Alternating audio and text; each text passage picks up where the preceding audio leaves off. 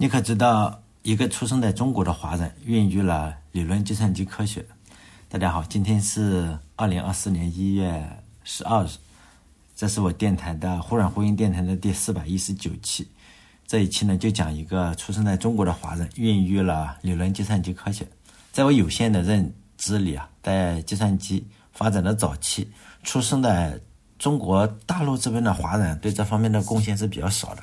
毕竟在那个年代的话，中国是最主要的，并不是科学，而是在社会学方面进行一些探索。当时实际上是没有精力搞计算机的。当然，我是说以前啊，现在它还是很厉害了哈。在量子计算机领域啊，或者生命科学领域，中药与这个计算机结合的领域已经遥遥领先了。这个呢，自然不必我多说。我是说以前上个世纪。但是呢，确实有一位出生在中国大陆的华人，是真的，他开创了人工智能。一个相当相当重要的领域——自动证明理论，呃，自动定理证明。我先来介绍一下什么叫做自动定理证明吧。它是一种利用计算机程序啊来自动化的推导或者证明这个数学定理的过程。这种方法的目标啊，就是说我写了一些计算机算法或者推理系统，就可以在人证明工作方面，你就减少了工作量嘛，以提高效率和精确度。现在大家都科学家都在使用，像我们不用哈。在这个自动定理证明的过程中，通常使用一些啊，就是逻辑系统或者规则，以数学化的形式来表示哈。常见的可能就是咱们上大学的时候都学过，就是比如说一阶逻辑啊、高阶逻辑或者模态逻辑等等。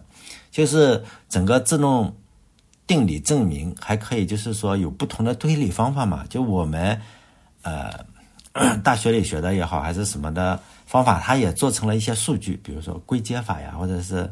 正则推理或者是模型检测，它都做成了算法。你不从事这一行，可能永远都用不着，可能就是发发微信就好哈。呃，之所以能够发展出这个流派啊，很多时候是源于两个科学家，一个是罗素，另一个是希尔伯特。这两个人的思想，就罗素大家可能是比较熟悉的哈，他是一位呃哲学家呀，或者是。呃，全学家吧，什么他他都懂一点，不是什么都懂一点，什么都很厉害。哲学家、数学家、逻辑学家、历史学家，他也搞社会评论，搞社会运动，也搞政治活动，是吧？他可能就是二十世纪最重要的思想家之一吧，或者说应该是之一了。反正前五应该有他了。罗素的贡献，他是横跨多个领域吧，他的思想就是在数学上呀、哲学上、逻辑学上都有。都有深远的影响。当然，我发现就是说，当我讲这些的时候，大家还是喜欢听这个八卦，是吧？就是更多的人其实就是关注一下这些数学家或者这些科学家有什么八卦。呃，因为我我就讲点八卦吧，是与他的这个感情生活相关的，而且这个八卦实际上最终呢，也是促成了他的一些最终可能能跟人工智能扯上点关系吧。哈，就罗素很早就出名了。他是非常聪明的人，就在一九零二年的时候，他是一个什么？他是资深的骑行爱好者，他自行车爱好者，他喜欢骑自行车。在一九零二年的时候，他就骑车嘛，就在乡间小路，我不知道是不是乡间小路啊，反正是条小路上骑自行车。在他回忆录中写的嘛，他骑车的时候，他就思考问题。他思考什么问题呢？他思考他家庭婚姻的问题。他觉得他问自己，爱不爱自己的老婆？你到底爱不爱他？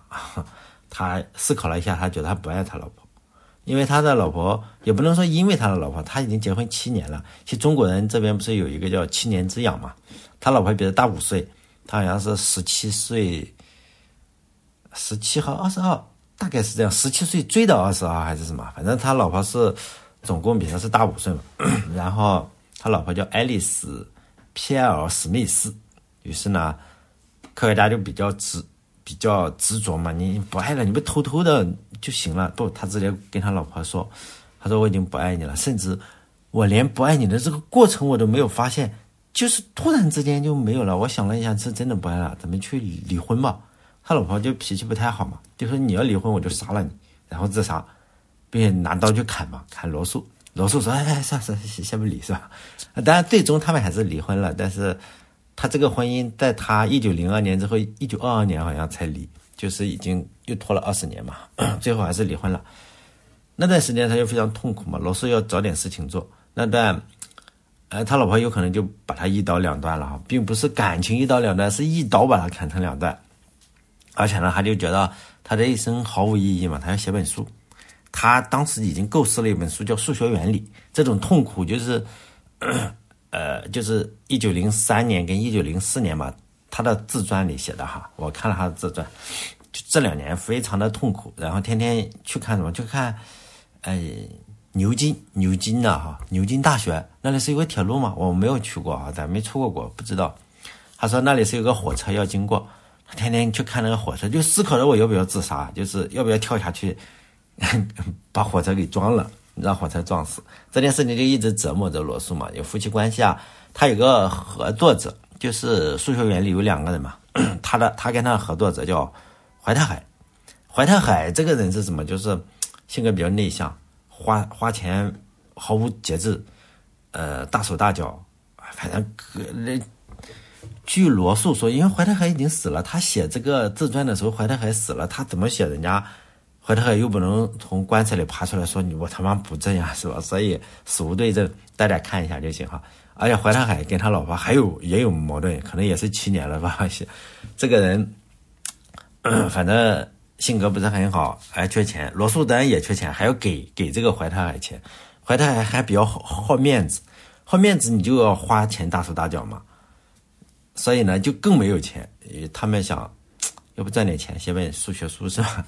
一直说他从一九零二年开始想离婚，一九零三零四没离成嘛，就很痛苦。然后一直一直到一九零六年左右。呃，他说他才能够每每年每天写七八个小时，写写这个稿子，然后自己就有点抑郁嘛。为什么？他怕他这么伟大，他认为自己写的东西很伟大嘛。后来证实也确实比较伟大。他怕房子失火呀，因为我写了这么多，又不是在电脑上打的，我这个房子一失火了，我这个手稿不就没有了嘛？所以他要很紧张，因为他觉得他已经把这个人类这个数学已经搞定了嘛。他至少他这么认为，他构建起整个框架来。就叫数学原理，于是呢，他终于还是写完了，写到了，写了十来年吧，一九一一九一零年左右，这个手稿运了两大箱子，靠马车哈，那时候没有汽车，靠马车就运到了剑桥大学出版社，人家知道他很出名，但是出版社是用来做什么？又不是做公益的，人家是要赚钱，他们就评估一下这个数学原理谁会买。就得出了个估算的结果，说没人买，因为但一看就崩了，谁会买数学原理这种东西嘛？他们就做了个估算，就是说呢，你出的话，相当于现在中国这边也是这样，就是你自费出版，我们不会给你，就是说搭这个钱，你只能自费出版哈。就是呃，他们衡量了一下，要赔就出这本书啊，这个手工费或者什么费，给你印多少本，比如三千册哈，你可能需要。十呃六百英镑，现在以前的时候，这个一百英镑相当于今天今天这个样子的两万美元，也就是说，罗素跟怀特海两个人写了十年书，赔了十二万美元，六百英镑嘛，再乘以，很厉害是吧？哎，十二万，每年赔一点二万，两个人啊。后来的话，但后来才证实，好像出版社也没有太赔太多的钱，因为这个书。销量慢慢就起来了，为什么？因为罗素太出名了，很多人都会装逼买一个哈。这部书就是《数学原理》，这部书被评为上世纪非虚构类图书中的第二十三名，很厉害了，是吧？英语类的第二十三名，我不知道卖多少，肯定每个出版每个学校中，你的大学里就有，肯定有这么几套，或者有至少有一套三本书，就他这个数学原理啊，就销量肯定还是可以。像中国的话，你。你每个买一套也有买三千套嘛？每个大学买一套，再加上有一些人，我我没买这个书，还挺贵的。就是说，你买了也不看，你从大学里翻一下，你就不想看了。它证明这个一这个东西啊，一二三怎么出来的？这个一就写了三百页还是两百多页？哇，你看着就崩溃。后来罗素自己就说嘛，这三卷书能看完他这三卷书的总共六个人。他当然没有说具体哪六个人，他只说有三个波兰人是吧？三个是德克萨斯人，请大家对号入座。显然的话，他还是低估了他的影响力，呃，肯定不止六个人看完。但是我我要声明我没有看完哈，为了我也实在是不想看是吧？所以有兴趣的人你可以去挑战一下，因为每每个图书馆里都有这本书嘛。这部书分为三卷，名字叫《数学原理》，呃，缩写为叫 PM（Principal Mathematica）。这部书就是有一个最最重要的一个思想，就是所有的数学真理啊，它可以在一组数理逻辑内，就是这个公理的推理之下。原则上，所有的定理，你只要是真的，它就可以证明。就这句话，就是早期的人都是这样相信的，不止罗素，很多数学家都是这样相信。就是你只要是数学真理，我就可以给你证明。就是当时就有人说：“哎呦，我这个人证明不了，有的是太麻烦了。我们能不能用计算机来给所有的数学这个真理进行证明？”就是早期想这么干的人，前几期我讲过那对师徒哈，就是。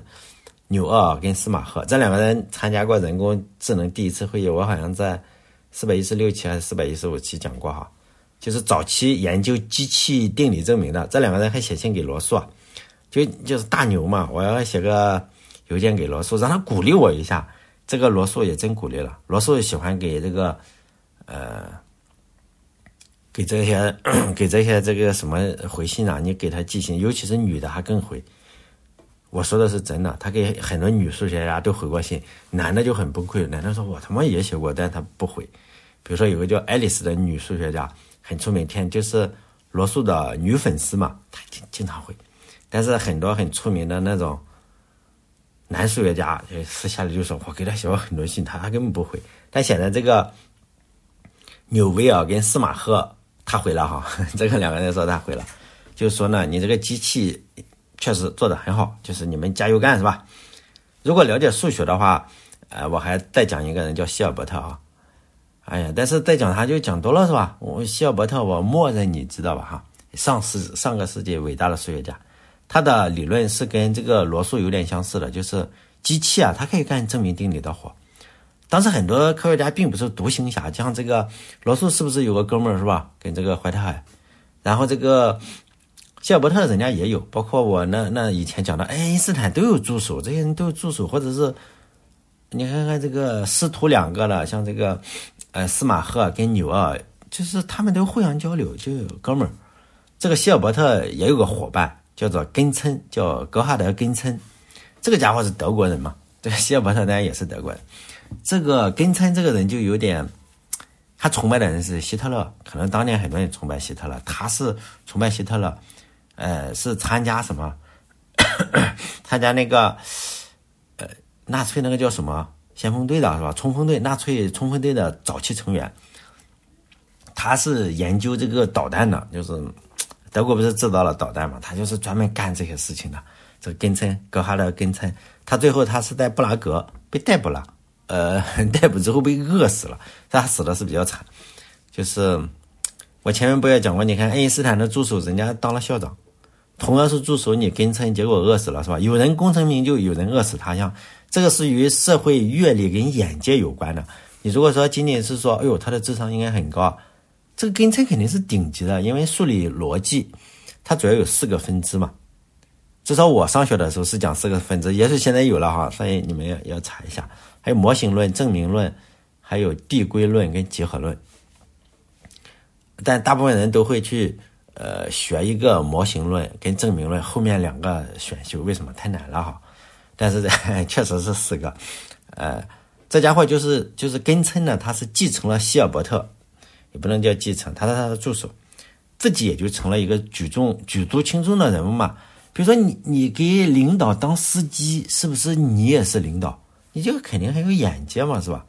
他是给这个希尔伯特当助手，那肯定也开创了一个。呃，四大分支嘛，你看《西游记》中，你当那个太上老君的烧火的童子，或者是佛祖前面一根灯芯，或者哪里的一个老鼠，是不是也很厉害？就中国的古话嘛，“鸟随鸾飞，飞能远；人伴贤良，品质高”，是吧？他这个根称呢，他虽然被饿死了哈，因为他他是纳粹，但是他是四大分支这个递归这一个。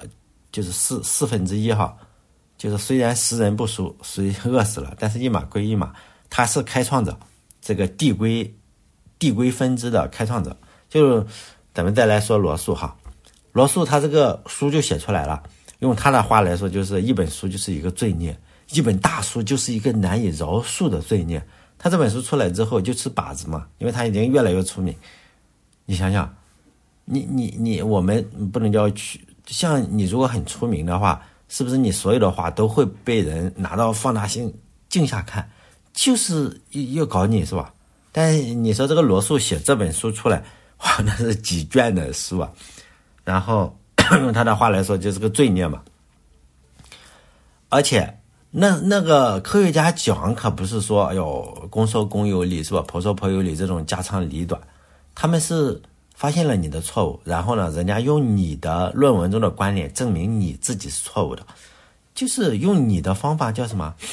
以子之矛攻子之盾，是吧？其中呢，有个名叫歌德，这个家伙跟这个我前面说的被纳粹饿死的人，就是学术上我们不好说谁厉害哈，因为根称英年饿死了嘛。但歌德尔的眼光上那是相当毒辣。他在年轻的时候，他就敏锐的意识到希特勒这人不行，德国要挂，因此呢，他就放弃了在德国拥有的一切，投奔到美国继续做研究。就是真的是德国直接撂挑子跑路，然后就去美国继续做研究。他肯定是看完了罗素写的那个数学原理。罗素不说只有六个人吗？是吧？这可能是一种自谦哈，其实上可能有六万个人，是吧？这个。歌德尔呢，他就觉得，哎呦，罗素这个方法好像不太行，治学不太严谨啊。于是他花了一年多时间，写下了奠定他日后在数学江湖地位的论文，叫做《论数学原理及相关体系中形式上不可判定命题》。这就是我们每次提到歌德尔的时候，都会说什么不完备性定理。我就试图解释一下什么叫做不完备性哈。就在罗素或者以前的数学家眼里呢，就是说，你只要真命题，我就能证明。就是有些事很难证，只是你没有找到更美的方法来证明。比如说你证的奇奇怪怪的，最后也证明出来，但你自己也觉得不美，是吧？没有那么丰满，没有那么，是吧？前凸后翘。但是呢，他确实已经证明了。罗素感叹的是什么？就是说太困难了，是吧？困难是什么？就是我竟然找不到最漂亮的理论来解决这个问题。但格德尔直接告诉他，这根本就不是漂亮不漂亮的问题。你就是没法证明有些问题呢，不管是真假，他都没法证明，他就崩溃了，是吧？这哥德尔用这个数学原理的理论证明了数学原理本身是不可自洽的，就是你再强大，你没有办法证明你是对的。很多人不都是说我就是对的？那个哥德尔就说你你怎么证明你是对的，是吧？但是这就让罗素非常的备受打击嘛。罗素就是一蹶不振，确实一蹶不振了好年，好几年。然后以后不写这种书了，不写数学书了。为什么？他花了十十年时间，然后赔了，一年赔一点二万美元，赔了总共十二万美元。然后呢，最终给你整个啥？给你整个挣错了，是吧？所以呢，罗素他只回复了这样一句话：我一直希望在数学中寻找壮丽的确定性，没想到这些种确定性已经失落在了令人迷惑的迷宫里。从此呢，在罗素的世界中，歌德尔就像消失了一样。他不提歌德，在他那个那么厚的那个自己写的自传里，他不提，嗯，不提这个歌德，因为这真的是伤他最深了，比他老婆伤的都深。怎么离婚他都写了好几好多，怎么离婚什么？显然，这个最伤的是不肯写在书里的。歌德尔就是伤他最伤的、最最深的人。每次他谈到哥德尔的时候，他就说德国的偏见，为什么呢？因为他哥德尔就德国人嘛，因为哥德尔就是伤他最伤的人，他讨厌德国，所谓恨屋及乌吧。哥德尔靠这个证明罗素的错误获得大名之后啊，你这个人有名了，然后被接纳进了一个组织，主要是普林斯顿大学中的一个组织哈，叫海外流流亡群体是吧？海外德国流亡科学家。其中包括爱因斯坦，爱因斯坦也是跑路的嘛，还还有泡利，呃，物理学家哈非常厉害。然后再就是这个哥德，他们这几个德国人天天要什么？因德国老乡嘛，我要举行研讨会，研讨会的时候，你物理也好，这数学也好，都会请很多的人，但是请每次请这个，呃，罗素，罗素很聪明了，也后来不去，罗素为什么不去？人家说你这个请你你也不去，你不能因为哥德证明你错了，你又不去，他不去。他是他说是嘛？他德国的偏见，就是这几个德国人天天在那里搞偏见，没什么好参加的，就不去，是吧？这一辈子就看到哥德就就跑路，我就不喜欢他。但听众可能会觉得，哎，这期标题不是华人吗？不要着急，是吧？铺垫了这么多，华人马上登场。这个华人的名字叫王浩，他是一九二一年出生在中国哈。他上大学的时候，日本侵华了嘛，不得已，他只能就是说 跟着这个到处去嘛。他上的是什么西南联大数学系，就是哪里都去。跟他同宿舍的人是谁？杨振宁。他老师是谁？金岳霖。金岳霖大家应该知道吧？金岳霖就是爱上人家老婆梁思成老婆，然后梁启超的儿媳妇林徽因。说最漂亮的女人是吧？古典美女林徽因，但是人家林徽因说我有老公了，你怎么办？那梁金金岳霖说，哎呀，咱们就做邻居吧，是吧？一辈子也没有结婚，天天跟人家梁思成呃做做邻居是吧？爱上人家老婆了，也没有结婚。但现在后来我也学他，我跟我初恋女友也是邻居，他去哪我去哪，是吧？都是跟这个金岳霖老师学的。但这也很奇怪，就金老师他跟李敖实际上是同门师弟，就是两个人的老师都被称都是中国有个叫逻辑逻辑学之父叫尹海光，哎，就是说你如果觉得你这个讲话没有逻辑啊，或者说中国不学逻辑，你知道中国不学逻辑的，你中国人中国所有的课程都没有逻辑课，所以呢，你应该看一下。严海光一本书叫做《逻辑新颖》，逻辑新新的新旧的新，引是引子的引，就讲了一些小故事，逻辑新颖。但你不要看这个简体中文版，因为简体中文后面都删了。你看了简体中文版，你就更没逻辑了。为什么？嗯，没了。他本来要证明一些东西，你发现没有了，是吧？但这个严海光有有有学生啊，他这个学生就是这个爱上人家梁思成老婆了，爱上邻居的老婆的。林 金岳霖哈，还有另外一个是李敖，李敖在台台大吧，是吧？读法律系还是什么？我也不知道是读什么系啊。据说那时候是说是是不是说这个李敖是法律系？据说打官司很厉害，是吧？哎，胡搅蛮缠。就是说，他们都是这个尹海光的学生，是吧？你看李敖一生女人无数，你再看看他师兄。金岳霖一生只爱一个女人，真的是两个极端。这个老师应该说：“哎，我给你们签签签签，你问问你师弟，是不是？你问问你师弟，人家怎么找媳妇？哎，是吧？”这个王浩呢，我就说这个王浩，王浩就是他的老师爱上了邻居的老婆，是吧？王浩跟这个哥德尔是朋友啊，就最亲密朋友，就是他。我有一本王浩写的哥德尔的传记，名字就叫《哥德尔》。嗯，当然了，你如果说，哎呦，我只是跟爱因斯坦是朋友，你肯定当不了伟大的科学家嘛。但你得靠自己啊，你得靠自己搞个相对论出来嘛。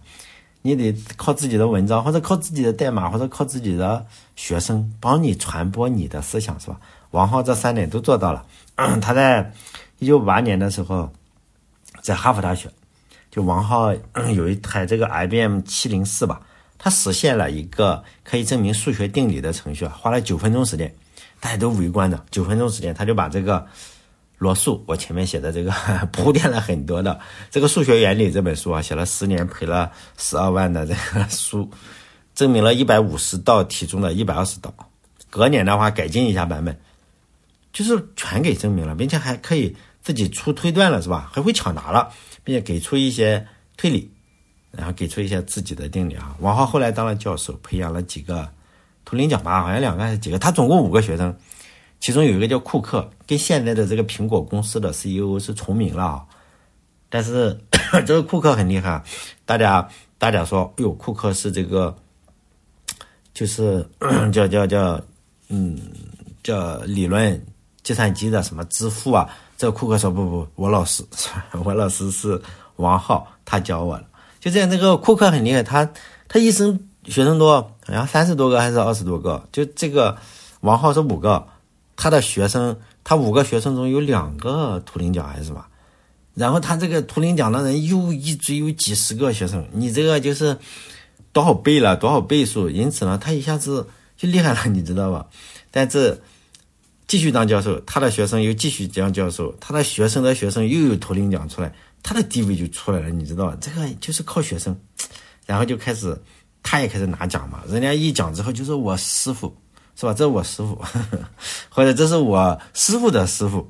这就可以了，他就开始拿人工智能的奖，人工智能领域的奖。最后呢，他也就慢慢的就成了这个是吧？理论计算机的鼻祖，哎，这个地位就上去了。但这一期我只是铺垫了一下哈，时间差不多了。就王浩这个科学家，一般来说，大家提到理论计算科学的时候，就会想起几个人。这几个人的话，有他，有他的徒弟，有他的什么？按我们的。不止按我们，按外国也是这样。有你老师，你肯定要把你老师放在前面嘛，是吧？所以他就是那个老师。而他的话，也确实是第一个写代码把这个数学原理那本书上的定理全给计算机，然后证明出来的。我相信他也看过这个数学原理，是吗？并不是罗素说的，总共六个人看过，不是？你看看他都给你实现出来，都给你证明出来了，是吧？但除了他之外，中国还出了好几个这样的人吧。比如说，中国有一个叫吴文俊的，他是大概在五六年前去世的，二零一七年或者是二零一六年，我忘了，好像二零一八年。反正他他是待机时间很长，活了一百来岁。这吴文俊这个科学家，他一直是数学家嘛。为什么他的成绩取得这么好？他也没办法，那时候中国都在没有人搞计算机科学，都在搞这个呃社会的艰难探索。然后他也没办法，他数学家能干什么？焊收音机、扫大街、呃打扫厕所，就这种啊，就这种活，他就没有办法去去搞这个他本职工作。你像他六十多岁了，他待机时间长，也是一个非常非常重要的原因，就是他六十多岁了才有一台计算机，就学 Basic 编程。为什么呢？就是这时候就要说这个。杨振宁了是吧？这个王浩的，呃，同宿舍的人，杨振宁关注了这个吴文俊，就觉得哎，这人不错是吧？他嗯很好。然后呢，好像是花了两万二点五万美元给他买了一台电脑。我忘了是杨振宁出钱还是，我估计这个这个吴文俊应该是出不起这个钱哈。你想想他，他那个年代，他不大可能出那个钱吧？你想他是他他他。在北京的一个无线电厂焊电子管，受到过打击的那种人。然后呢，他就写论文呐，就是白天白天去可能就喊口号，或者是焊电子管、焊收音机。你是不可能潜心研究数学的嘛。然后呢，到了下班之后，他就开始哦，偷偷的去研究他的数学，然后写论文。